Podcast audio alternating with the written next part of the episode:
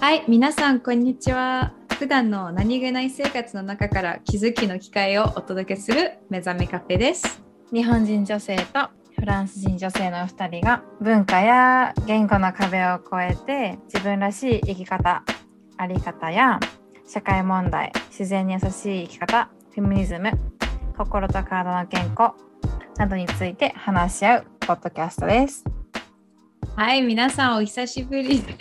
お久しぶりです。もう、やえ、ばいね。いつぶり去年の4月ぶりだそうですね。うん最後のエピソードが2021年4月22日でした。もう本当にショックです。もうなんかショッそんなに 久しぶりに撮ってるのか本当に全然ねえ思わなかったね。あっといいうや、お互い間。忙しかったというかね、うん、そういだねろいろあったし。そうだね。私はもう半年ぐらいはもうクローン病ね、クローン病で病気だったから、本当に時間が経つの早すぎて、もう気づいたら2022年って感じ。本当にうん。いつの間にか。うん、気づいたら。 しかももう2月だし。もう2ヶ月経ってる。 そう、もう本当に時間が経つの早すぎる。てか、そうだ早、ね、早、めっちゃ早くなってきてる気がするうん。うん、わかるわかる。ねまあ、今日はそんな時間が早く過ぎたっていう実感をねうん、ちょっとこのあの録音の前に2人で喋ってたから、まあ、2021年、めっちゃ早かった2021年を振り返って、まあ、どんな一年だったかとか、そこからの学びあとは2022年。もう始まってるけど、 まあそのゴールをね。はい、うん今年のやりたい今こ年のゴーと、目標とか、うん。うん話していきたいなと思ってます。はい。話していきましょう。はい。じゃあ、去年はね、うんうんもううん4月で話が終わったから、 それから水木はどういうことをしてたい、してたのかうん。そうだ、2021年。なんか特に大きな変化があったわけではないんだけど、まあ常にもっと自分のことを考える時間を増やしてきたかな。例えば、自分の人生で欲しいものとか、まあ、人生成し遂げたいこととかについてを、なんかイメージはあったんやけど、それをもうちょっと目に見えるように文字で出したりとか、まあ、こう憧れの人とかいっぱい見たきたけど、なんか全部にいいなって思ってしまうと自分を見失ってしまうから、なんか一旦置いといて、まあ、全部いいんだけど、じゃあ私は何が欲しいのっていうところをもう一回見つめ直した、まあ一年だったかな。まあその間にももちろん勉強したりとか、もちろん健康について、ビーガンについて勉強したりとかしてるから、まあ、それは変わらないんだけど、まあ、やっと私ってどんな人間なのか、何が欲しいのかっていうのがすごい分かった一年になりました。なるほど。素敵。ちなみに、うんあの、初めて聞いてる、聞いていただいてる方がいるかもしれないので、水木は今確かに何何歳ですか今24歳で、今若い。年25歳になります。はい。はい。でちなみ、に、はい。はい、いや、私は、はい、30歳です。で、うん今年で31歳になり ます。おめでとうございます。見えへん。そういう、若いわ。えーありがとう。そうだね。まあ、そういうね、2人の、ね、フランス人と日本人女性が話しています。ちなみにそうで私は、あの、2020年からフランスに帰国していますが、それまでには、あの、京都に住んでいて、京都で水木と出会いました。はい。ね、で今は遠距離って感じだね。遠距フ離 フラランンススと日本の。 フランスと日本の、うん。そうまあでもいつも手紙送り合ったりとかしてるから、そうだね。ラブラブですよね。ラブラブです。相変わらず。 は相相変わらずなんかそれをなんか報告しなきゃと思って。 そうだね。まあ出会ったきっかけとかは、前のエピソードね、聞いてもらったあのー詳しく話してるので、ぜひ聞いてみてください。そうだね。多分エピソード、一番最初のエピソードでうん。出会ったエピソード、面白いエピソードについて話したので、気になったらぜひ聞いてみてください。 はい。はいじゃあ、。バネッサは2021年、まあ、どんな1年というか、何してきたそうだね。本当に去年は私の人生の中でなんかすごい半分になってて、えーっと、えーっと、なんか1月から7月まで、あのーもう相変わらず私の、まあ、ビジネス、あの、ライフコーチの、あのー勉強をしてて、で、ちゃんと、あのーあれなんて言うんだっけ、えー免許 免許を取るために勉強してて、で免許を取れたのは4月4月でで5月からビジネスをスタートして起業してで5月から本当にめっちゃ頑張って、えっと、コーチングセルフラブあの自分を愛するためにあのコーチングを作って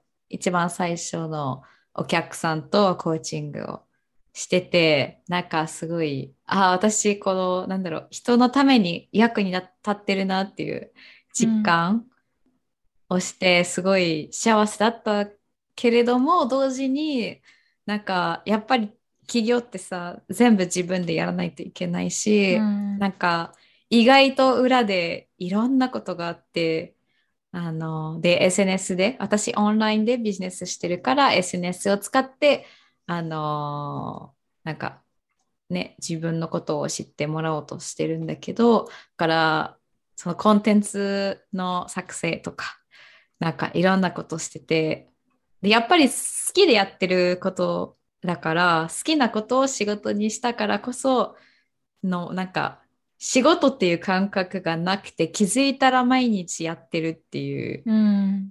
多分フリーランスの方とか起業家の方すごい共感できると思うんだけどうんうんもう気づいたら土日もう当たり前のようにずっとなんかインスタグラムのポストを作ってるしいつもいろんな人とね、ネットワーキングしてていろんな人とインスタグラムでつながってあこういう企画もやろうとかあポッドキャストにもなんか出ようとか、いろんなことをやって、でもなんか気づいたらなんか本当に気づくのは遅かったんだけど完全にバーンアウトしててうん。でも全然休み取ってなかったから なんか休みを取らない自分がいたっていうのもなんか信じられない、だっていさやわかる。わかるだからうん自己愛コーチだからいつもセルフケアしなきゃセルフケア、うんセルフケアしなきゃって教えてるのにねきもう本当に気をつけないと休まないよね人間は。だから、うんうん気をつけ本当に気をつけないとなんか、まあ、好きだからやろうって思うのはもちろん大事なんだけど本当に何もしない時間が大事だなってすっごい改めて勉強になった。うんうんうんうんうん自己愛の自己愛コーチの自分でもやっぱりあるんだよねそうういうん時期、なんかうんまた勉強になることだから本当に何もしない時間が大事だなって、まあ、また勉強になったのは去年だよねだから、そうだねなんか6月にあの、まあ、チェックとしてなんかクローン病が大丈夫なのかっていうなんかチェックあのうん検査があって、そこでもう本当に完全にクローン病がなしみたいな状況だったのね。うん、うんうん、なんかフランスに帰国してから本当にもう自分のボスになりたいという夢があったからそれはなぜかというと、自分のスケジュールを決めれるしちょっとね疲れてる時に休めるしちゃんと自分のご飯を作れる時間もあの自分で決めれるから自分の健康をすごいなんか大事にしようと思ってたから、うん起業家になった部分もあるうんからすごい健康を大事にしてたらなんかまあ去年の6月にクローン病が風邪にないみたいな状況うでんすごい嬉しかったんだけれども、うん。なぜか7月終わりぐらいにもうちょうどうん30歳になった後は、もういきなりめっちゃ体調が悪くなっちゃって。うんそこで、えなんかめっちゃ、もうぜ完全にクロン病がなかったのに、どうしたのみたいな感じで、お医者さんもわけわからない、え、意味わからないみたいな状況で、2ヶ月も続け、続いて、めっちゃ痩せてしまって、うん。で、2ヶ月経ったら、またいろんな検査をしてたら、実はクロン病がまた起きてしまった。それはなぜかというと、私の体が、あの、トリートメントに慣れてしまったから、うん。慣れてしまって、薬が効くなくなって、クロン病が起きてしまったっていう。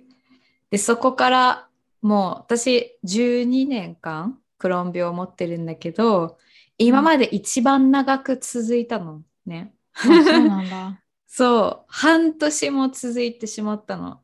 だからら、去年の、えー残りの半分は、もう本当にソーシャルライフなしって感じ。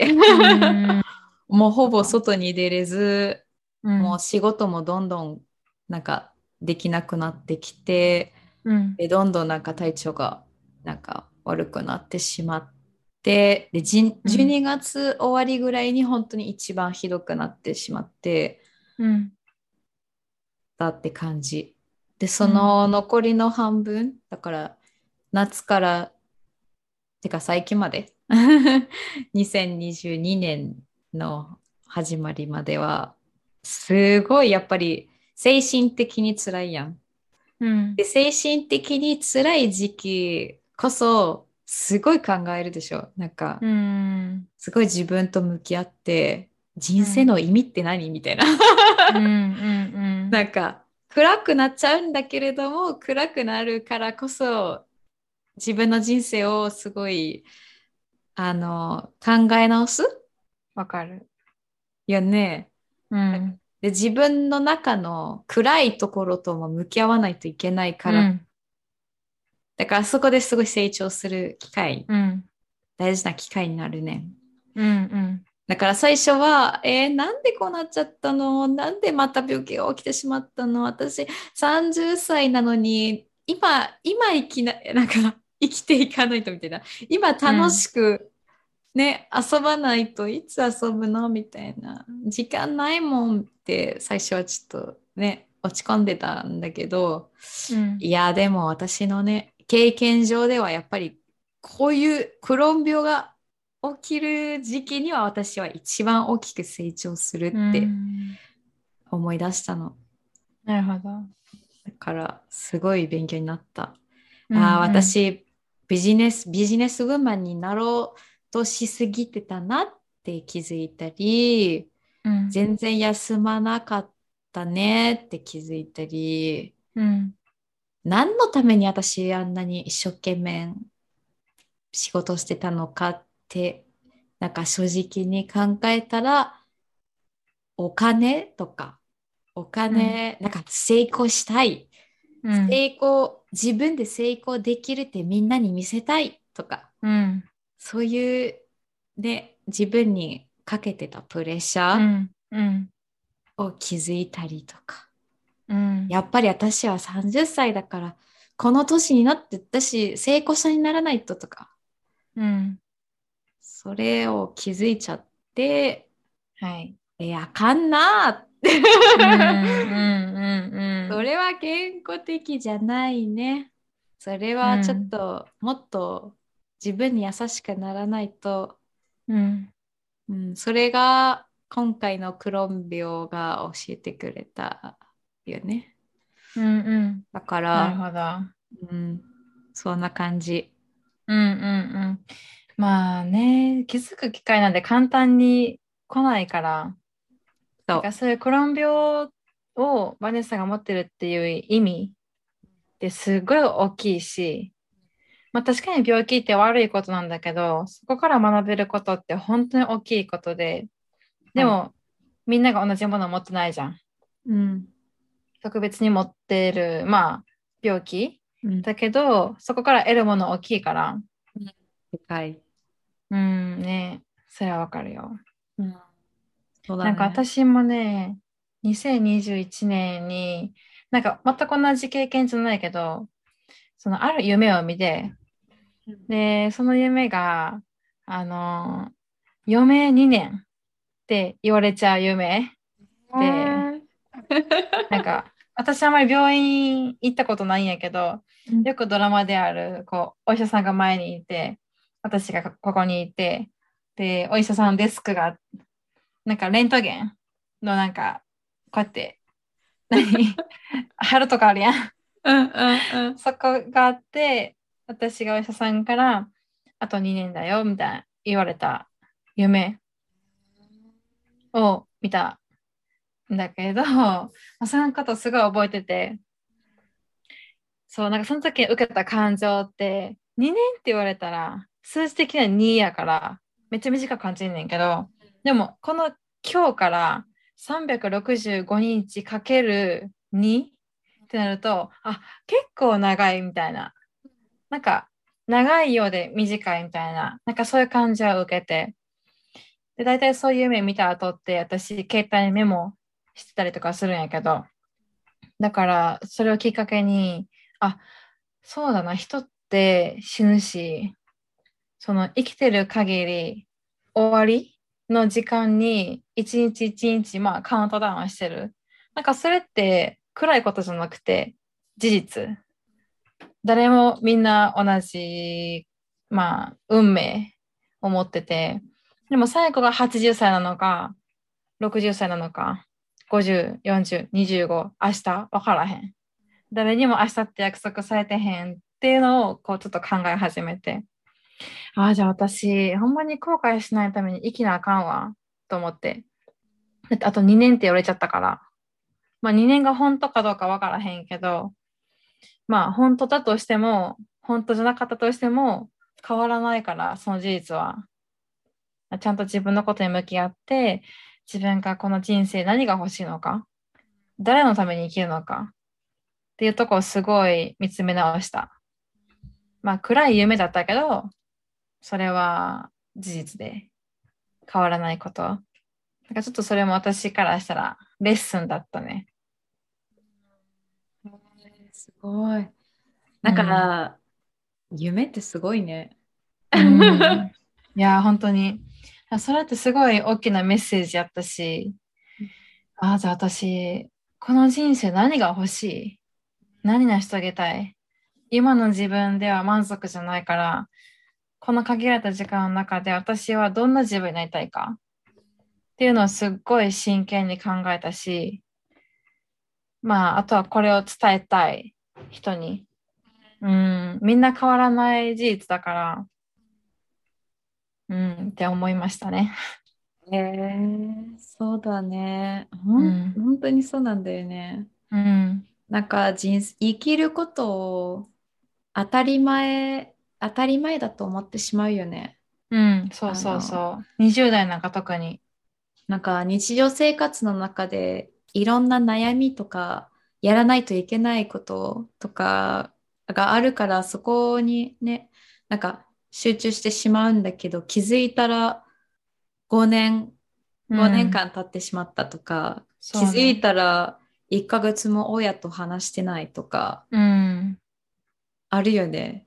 だからそあるあるそのサイクルうん、が無意識なんか自動的に動いてる私たちうん、が、なんかそこが期限だからうん、その今という瞬間を、うん、ね意識してうんなん、かちょっと一回ストップしてうん、えちょっと待って私うの、ん、今もしもし明日死んでしまったら、うん、これでいいの、この人生でこの生き方で伝伝え伝えたいこと全部伝えたのとか、やってみたかったことやったのかとかなんかうん、別に暗いことじゃなくてうん、水木が言ったようにいつ死ぬのかわからないのは事実うん、だからそれを無視して生きるというよりうんそれをね受け入れてうんじゃあその事実に対してどうするうんというなんか、まあ、ポジティブにねうんポジティブに受け受け入れてじゃあ自分が何をしたい何を残したいうんどういうどういうなんだろう人生を残したいっていうかうんあーなんかこの人いたなとかうんでなんかどういうふうになんか覚えられたいうんとかって考えて生きた方がなんか、生き生きするっていうのそうだと思う。うん、私もそう思う。キラキラっていうか。で、そう。私がどんだけお金持っても、家、車、物をたくさん持ったとしても、死んだ時って、物しか残んないじゃん。でもその物ってその物でしかなくて、本当に一生残り続けるものって、私っていう記憶とか、私がかけた言葉とか、記憶とか全部そういうものが一生残るから。そういうものをやっぱり死んだ後に、まあ、残したいし、うんできるだけ人を幸せにできるような言葉とか、うん、ため人のためになってる経験とかっていうのを、まあ、生きてる間に残したいなっていうのは思そうだね。なんか後悔したくないよね。うしたくない。うん。後悔のない人生をうん、精一杯で生きていなんか。ね私が読んでる本でうん、こういう「明日死ぬかもよ」えー、本があって、ぜひ皆さん聞いてほしいんだけど、翡翠幸太郎さんの明日死ぬかもよ、人生最後の日に笑って死ねる27の質問っていう本があって、素こ敵れめっちゃおすすめ。うん、え、めっちゃ読みたい。うん、ぜひ読んでほしい。え、どういう質問があるの例えばーとね例えば。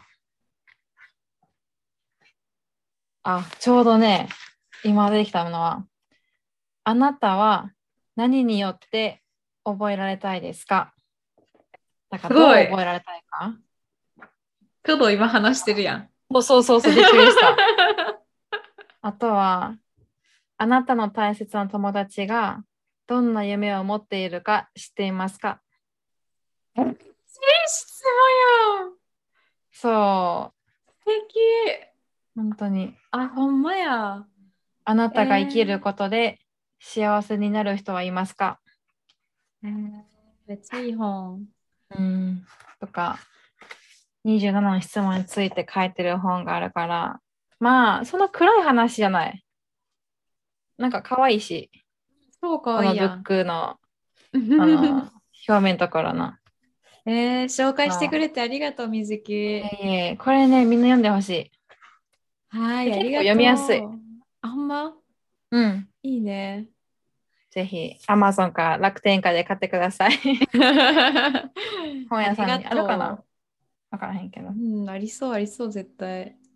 うん、だから私はその夢を見て、この本を読んで、あ本当に自分がしたいこと、成し遂げたいこと、こんな人生作りたいとか、夢を持つようにしたし、もう過去のことはどうでもよくて、過去はもう長む、生ゴミですから、も う腐っちゃってるから、うん未来、将来を見て、うん今出会ってる人、今隣にいる人に対して、大好きだよとか、会えて嬉しいとか、綺麗だねとか、思ったことを後悔しないように伝えてあげたいし、なんか、うん、とりあえず後悔したくない。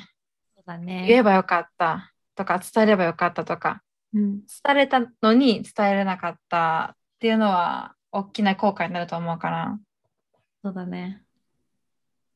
じゃあ、それに向けて、じゃあ、今年はうん。したいこととか、今年のテーマとかはありますか、テーマね、そうだね。まあ、初めにも話したけど、2021年にやっと自分が、まあ、分かり始めた。うんで、私の人生のテーマ何にしようかなって決めたんだけど、それがやっぱり健康。はい。もう健康が第一。健康がなければ、お金持ってても、時間持ってても、友達いてても、やっぱり十分に楽しめない。それ。だから自分の健康があって初めて幸せと私は思えると、まあ決めたから、うん。もう健康、私の健康、心、体の健康を第一に考えていきたい。だからそれをもっと勉強したいし、料理とかももっと自分はしていきたいって思ってるから、なんかその健康のテーマに沿った人生をなんか作り始める一歩目が2022年はいと決めました。えー、素敵。えなんかもっと具体的になんかあるこれやりたいとか。えーっとね、そうだね、いろいろ決めてるんだけど、なんかバラバラ。でもビーガンのその料理についても勉強したくて、うん今ちょっとイベントやったりとか、ビーガンのやったりとか、それをしてるから、そのレシピを増やしていきたくてうん、だからそのレシピを教えてもらったりとか、あと本で、あの、もっと自分で、なんか見るだけじゃなくて、それ実際やってみるっていうところを、まあ今のところイベントが月に1回やってるから、そのイベントでもっと新しいことができたってや、っていう経経験をまあ増やしていきたくて。うん。いいうね。ん。そう。かまもずはそのビーガンのイベントをもっと、なんだろう、レベルアップしていきたい。うん、素敵。え、それ京都でえっと、滋賀でやってる。滋賀 ?OK。うんえーなんまたか私、のインスタ見たら、うんうん。ハイライトにも残してるので、見てほしいです。うん、もし誰か興味を持ってたら、水木はい。の、連絡してください。はい、水木のインスタグラムをチェックしてください。はい。そうだね、最近ね、なんか、ビーガンに興味を持ってくれる人も増えてて、うん。ね、嬉しいよね。なんか、うん。別に完全に、ね、ガンのね別うにんうん完全にビーガンにならなくても、なんか、う興味を持ってちょっと食べてみたいとか、ね、ビーガンカフそうェ巡りしたりとか、そういうね、ビーガンフェイスとかに行ってみて、どういうものがあるのかとか、ね、チェックしたら楽しいし、なんかそそうだれねそ,、の調子でいいんじゃないってすごいうん。思うから。うん。私も100%ビーガンになる必要は、まあ、慣れたらいいんだけど、無理にする必要ないと思ってて、そ例えば100%ビーガンになるより、まあ、週に1回とか、まあ、3回、4回とか、う。うん。こう、あとお昼ご飯だけとか、うんこう自分の生活の中にビーガンっていうものを取り入れる。うんで、それがいいと思ったら、うん。まあやったらいいし、うんっていうのが広まっていく方が大事だと思ってて、うん。そうそのきっかけとしてうん私のイベントもやってます。そう。なんかやっぱり、あのー菜食っていうか、あの、プラントベースなんか本当に動物性、動物性なし なしの食生活はなんか、ね、なんだろう。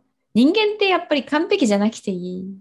うん から、そのままで完璧。そうそうそう。だから、自分の体、例えば、あるビーガン料理を食べてみて、自分の体はどんな感じうんなんかどうなるのかとか、自分の消化に合うのかとか、うん。なんか自分に合うことでいいから、うん。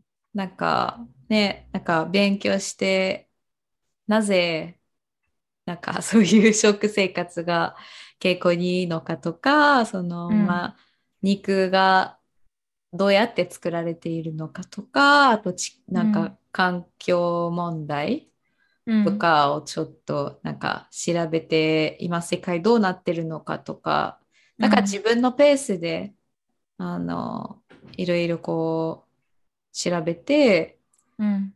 でなんか楽しくなんかいろいろ食べてみたりとか作ってみたりとかして、なんか自分なりにできることは絶対やるから、ね、世界のためでも自分のためでもなんかできることあるからなんかそれを少しずつやってみたいね。うん、 そうなんです。頑張ります。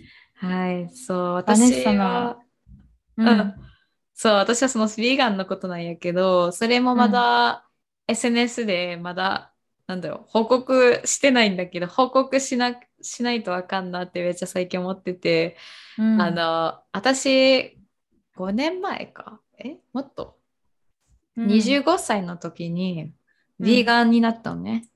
うん、もう完全になんかうん、その私はビーガンになった理由はその動物がかわいそうでその、うん、お肉が作られている方法っていうか、うん、そういうドキュメンタリーを見て、うん、もう本当にもう切なすぎて、うん、もうもう完全にお肉はもう食べれへんってなってもうめっちゃ泣いたのね すごい衝撃的衝撃だったからうん、でビーガンになってででビーガンだけじゃなくて野菜を増やしただ から、そのお肉をやめただけじゃなくて別にお肉をやめて毎日パスタ食べてもビーガンやんか。 うん、だからそのビーガンというよりすごいプラントベースあの、野菜と果物を中心した食生活をし始めた、うん25歳の時に。うでんその時にちょうどクローン病で私手術をされてなんか腸を切ってもらったうん、 30 35センチかな。うん、で、その後、もう完全に食生活を変えたら、2年、2年もクローン病が落ち落ち着いてた。へー落ち着いたっていうか、すごい完全にもうなくて、へああ、やったと思って、じゃあうんそれで、私、日本で働けそーうん、うもう働けそうやんと思って。だって、まあ、日本は住みたかったし、で、うん日本で働くのは、まあ、フランスより、あの、厳しい。ちょっと体に 体がうん確かに、体に厳しいとという事実は分かってたからちゃんと、うん、ね、健康健康的で元気になってるままはまま日本で働きたかったねんうん、で2年も元気だったから京都に引っ越ししたわけうん、でもまあ残念ながら半年が経ってもう仕事仕事が 忙しすぎてちょっとうん、体調が崩れちゃったねんけど、うんでもなんか食生活の変化が多分大きかったと思うね。その2うん、年、うん2年間クロン病が落ち着いたっていう。うん、で、それだけじゃなくてその時もなんか瞑想したりとか、なんか、うん、あの、いろんな考え方の変化もあったからさ。うん、で、だからやっぱりヴィーガン、ヴィーガン生活はすごいいいことだよってすごいあの自分の中で決めてたし、で、地球のためでもあるし、健康でのためでもあるし、動物のためでもある。でも、去年、またクローン病が起きてしまった時に、もうほん、あの、えなんて言うんだっけえー植物繊維って言うんだっけうん、うん、食物繊植物繊維、フ維、ァイバー。ー、うん、動物、うんあの、果物と野菜うん、を食べれなくなった。うん、もうずっと下下痢だった、だったから。うん、半年もずっと下痢で、もう何を食べても下痢っていう、うん、辛いしんどねうん、生活毎日うんだから、ほんまにお米 ライスお米 ともうパスタと炭水化物ばっかあやの。そうアップルアップルソースって言うんだっうん。けしか食べれへんくてもうほんまに、へもう、もう痩せてしまったし、でもそれだけじゃなくて、精神的にも、いろんな、なんか、バリエーションの多い食生活しないと、ー。うん。辛いんだよね、人間は。うん本当にそう。美味しいもの食べたいもん、ほんまに。うん。うん。しかも、いろんなこと、いつも同じことじゃなくて、いろんなことを食べないと、本当に精神的に辛いなって、あの勉強になりました。うんうんうんうん。でそこで。でそこで本当にあのタンパク質タンパク質を、あの野菜から取れへんくてもう肉と魚とか卵とかを、もう絶対に食べなあかんって言われてうんで最初は本当にめっちゃ頑固で絶対やだみたいな感じで、気持ち悪いって思ってたけど、うんうん。うん、でも、もういつもお医者さんに怒られる。え、何が大事なのみたいな。うん なんか、あなたは死んでると、死んでるとっていうか、 もうこのまま、なんか体調が悪いまま、全然動物のためにならへんみたいな。うんだから、まず自分の健康を最優先して、元気だったら、またビーガンになればいいんちゃうみたいな。うんそうですねってめっちゃ思っても、でも、まなんか今更肉を食べたら自分が偽善者じゃないみたいな。うんなんか自分の中ですごい戦いがあったのね。うん食べたくないけど食べなきゃっていう。うんだから、そう、完全、もう本当にそうだね。まず自分の健康をうん最優先しないと何も始まらない。 何もそうできなだい、ね。人のためにも動物のためにも誰のためにも力になれへんから、そう、今はあの、ビーガンじゃないうん。しなんかこれからも多分完全に自分をよビーガンと呼べへんと思う、うんなんかそういうきび厳し厳しい食生活っていうか自分のいいはほんまに なんか弱くてうん今のところはまだ安定してないから今はビーガンビーガンと言えないけどでもほんまになんかなんかこれからはもしまた健康が安定してたらなんか80%とか70%はかなんか自然にうんあのビーガンに戻るビーガン食生活に戻ると思うんうなんかそうだから完璧じゃなくていいんちゃうってすごい思った。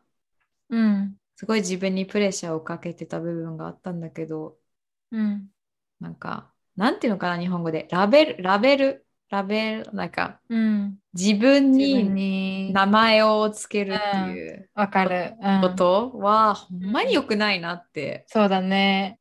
改めて思った。うんうん。こうじゃないといけないみたいな。そうそうそう。なんか、自分が、私はビーガンですって言っちゃったらさ、めっちゃプレッシャーじゃない なんか、肉食べてる時に SNS 載せないみたいな。そうそうそう。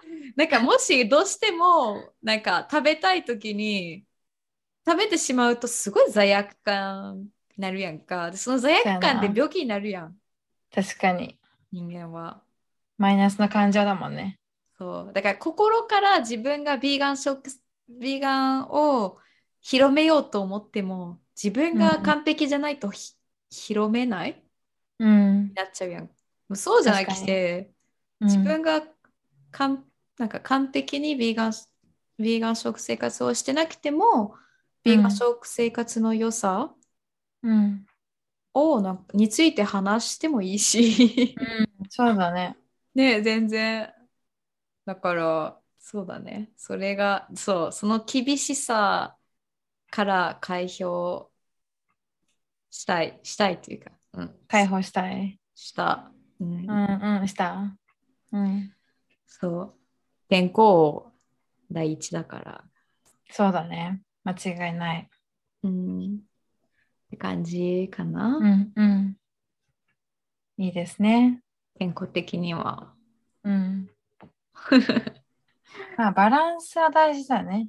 うん、そう完璧になんていうのはなかなか人って、まあ、何に関しても無理無理かとかわかんないけどうん、簡単じゃないよねうん。そうだからまあその完璧に慣れてない自分を責める必要はないしそう。うん今の状態で完璧だから、ほんまにそう。まあ、自分にも言い聞かせてるけどそうだね。なんか、うんその、あのファーストフードうんとかに関しても、私、もう多分、なんか何年ぶりに食べた最近なんかえー、すごい。もうず本当にビーガンになってからその動物性とかだけじゃなくてそういう砂糖がいっぱい入ってるものとかファストフードとかも含めて、そそれも全部避けてた本当。にめっちゃ、めっちゃ気を使っていつもうん。で、で、なんか友達と、例えば、まあ、居酒屋、居酒屋っていうか、うんそういうなんか油が多いものとかを食べに行ったら、すっごい罪悪感を感じてた、いつも。うん。食べてしまった。あ、私食べちゃった、みたいな。もう私超わ偽かる善者やん、みたいな。ななんか、私いつも健康こ健康とかって言ってる人間だけ どこういうなんか居酒屋のなんかねなんかあのポテトフライめっちゃなんか美味しく食べて好きたやけどみたいな わかるよ。めっちゃね食べていいのに ねだからねストレスがたまらないようにたまにそういうけんなんか体に悪いけどやっぱり心が喜ぶようなものを食べた方がいいよそね。うだね。まあ、毎日は、とか、そうそうそうそう。まだ食べ、食べれないバランスけね、ど、はまああ、我慢とか、自分はこうじゃないといけないから、これは食べないじゃなくて、食べたいんだったら食べたらいいし、まあ自分次第だよね、全部。うんうん、そうなんだ周りが決めることじゃないし、うん何をしたいか、どうありたいかは自分が決めることだから、そうなの。自己責任ですね。はい。そう。ではい。かもめっちゃ思ったのはそううん私、コーチングでよく教えるテクニックは、あのインナーチャイルドみんな自分の中にいる子供を大切にするイメージで、自分を大切にできるだから自分の子供の頃の自分を想像してそのね可愛くて褒められたい子供うんがいるから疲れてる時に休んでいいよとか自分がストレスが溜まってる時にその子供の自分を楽しませるとうかっんていう、あのイメージで自分を大切にするうんっていう、まあ、インナーチャイルドのテクニックでだから自分もあのねインナーチャイルドというテクニックを使ってそういうちょっとなんか落ち込んでる時にとかはやっぱり今日はサラダというよりハンバーグ食べたいうんうんとか、なんかそれが別に健康のためじゃなくて心のためにやってる。うんなんか、ね、その子供を考えてちょっとハンバーグを食べてアニメを見ようっていううん。うん。日があるのはなんだろう悪いことじゃないっていうか必要、うんすごいうん必要あってもいいよね。うん必要なんか確かに。そういうルールを守らない 日うんその大人としてレスなんかこう合理的に考えるんじゃなくてうんその心でうんそのね癒しうんの日をうんなんか作るのはすごい大事だなってうんそのまた病気になって思ったうん。すごい確、かに。うん、なんかね病気になる時にさなんか全てのプレッシャーを忘れてうんただ自分に優しくするっていうことを私たち大人になってからできなくなってしまったっていううんのはあるよね。うん。あるね。なんか大人だからしっかりしないととか大人だかうんうらんなんか何歳だから。。そうそうそうう責任を持ってしっかりしないととかうん。それ楽しくないやん。 誰のために生きてるのって感じ。そうなんか硬いうん。でも自分がちょっと疲れてる時とか病気になってる時とかストレスが溜まってるとかでいくつになってもやっぱり甘えたい自分がいる、で、それ別に恥ずかしいことじゃないやん。うん。いくつになってもさ。うん。だから、あやまかして、自分を。 うん甘やかしてね。ああ、なんわか、かる。それめっちゃ勉強になった。最近。うんうんうんそれ、いくつになっうてん。も、も。そうだね。年と関係なく。そうだね。そうそうそう。うんうんうん。だから、時間がどれぐらい経っても、可愛い自分がいる。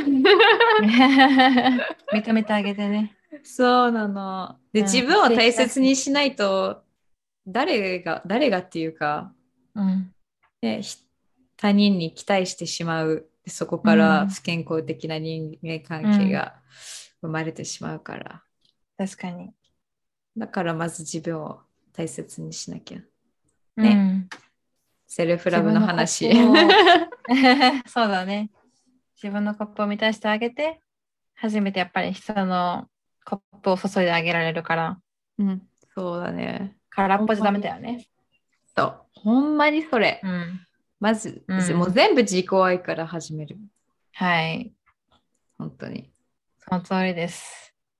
あの さ、あの、コーチングでよくやるのは、あの、うんその一年のテーマの言葉を決めるねん。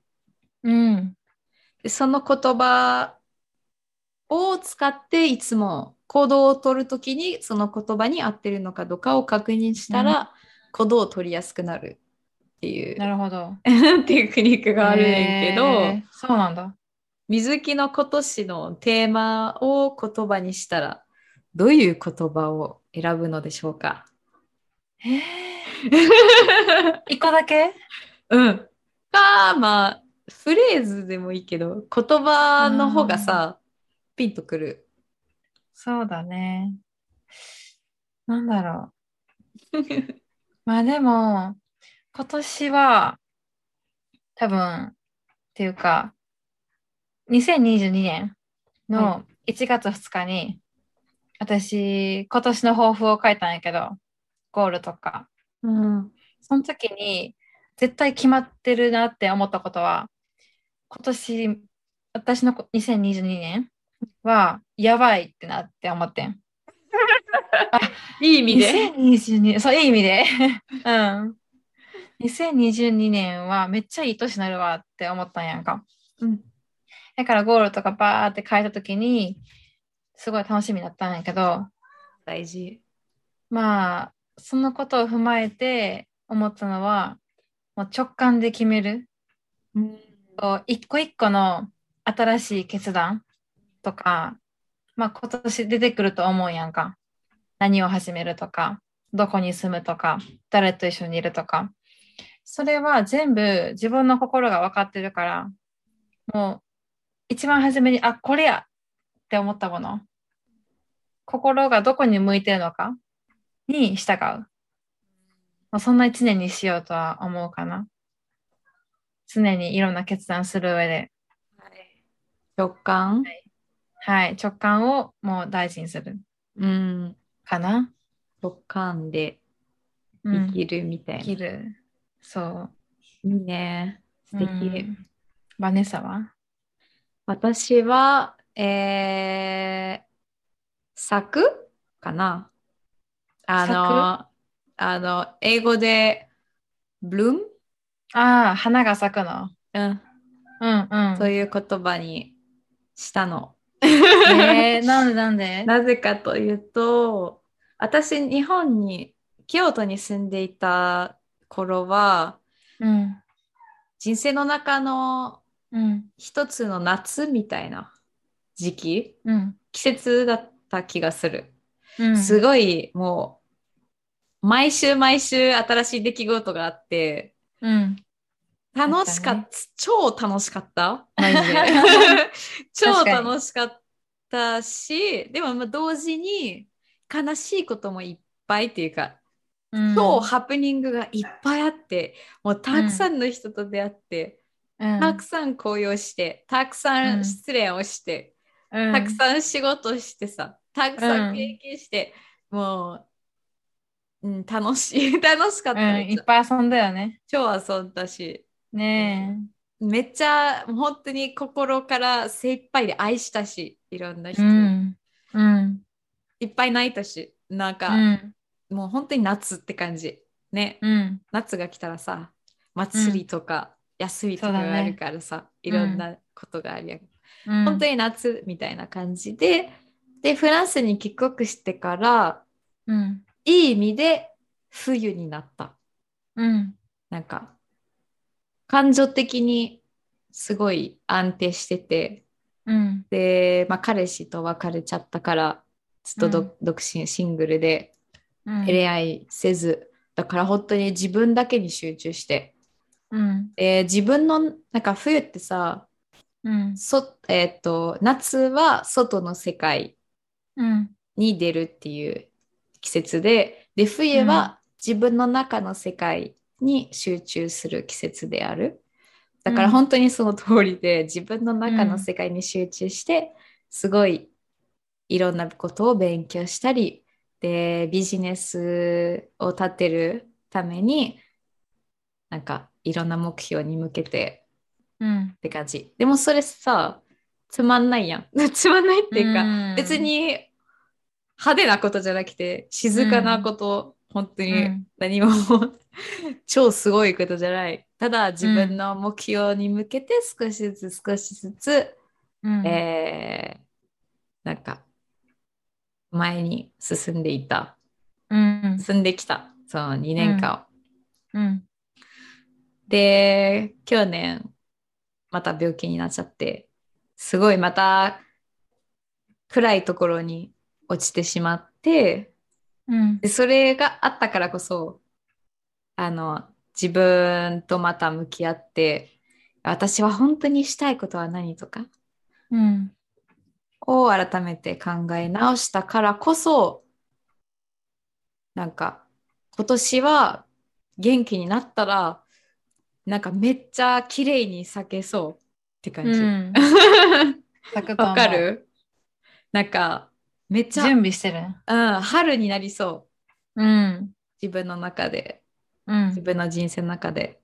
だから、春が、春が来るんだっええ、楽しみ。て感じだから、今年はもっと新しいことをやってみたり、もん。うん。う本当に遠慮なくっていうか、本当に、うん、もっと自分を喜ばせるために、うん。もっと楽しいことをしてみたいって感じ。でもうん夏とちちょっと違って、もっと優しくって感じ。うん。なるほど。てかはい、そんな感じ。ええ、いいじゃん、いいじゃん。バネさんの春を楽しみにしてます。ありがとう。あありがとう。そう、イメチェンもしたくて、う。ええ、うん何髪何髪の毛を切るう。ん。なるほどねちょ。っと、いいじゃん。。そんなんか、そういううん優しい変化うん。を、なんか、目指したい。うん。できます。はい、そんな感じかな。今年のテーマは。うん。まあ、コロナだからね、なんか、こん全部コントロールできるわけないから、うん。まあ、自分ができることで頑張りたい。うん。そうですね。できることから。そうなの。本当にそうだよね。うん。コントロールできないことは仕方ないから、うね、ん。悩んでも仕方ないから、うん。自分がコントロールできるのは自分だから。うん。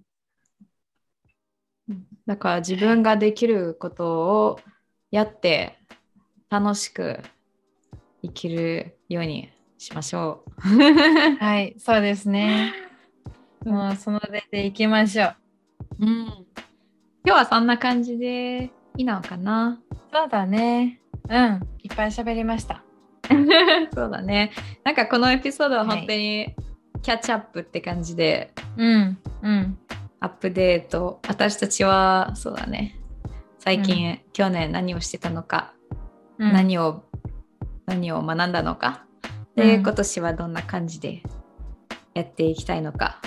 うん。で、皆さんもこれをいただいあの聞いていただいている方も、今年のテーマは何でしょうか、何でしょうか気になる。気になる。ぜひ、インスタグラムとかで教えていただけたら嬉しいです。うんこれをきっかけにね。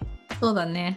で、このポッドキャストがもしあの気に入っていただいたら、もっとたくさんの人に届くように、あの Apple Podcast とか Apple Podcast で、あのレビューを書いていただけたらすごい嬉しいです。お願いします。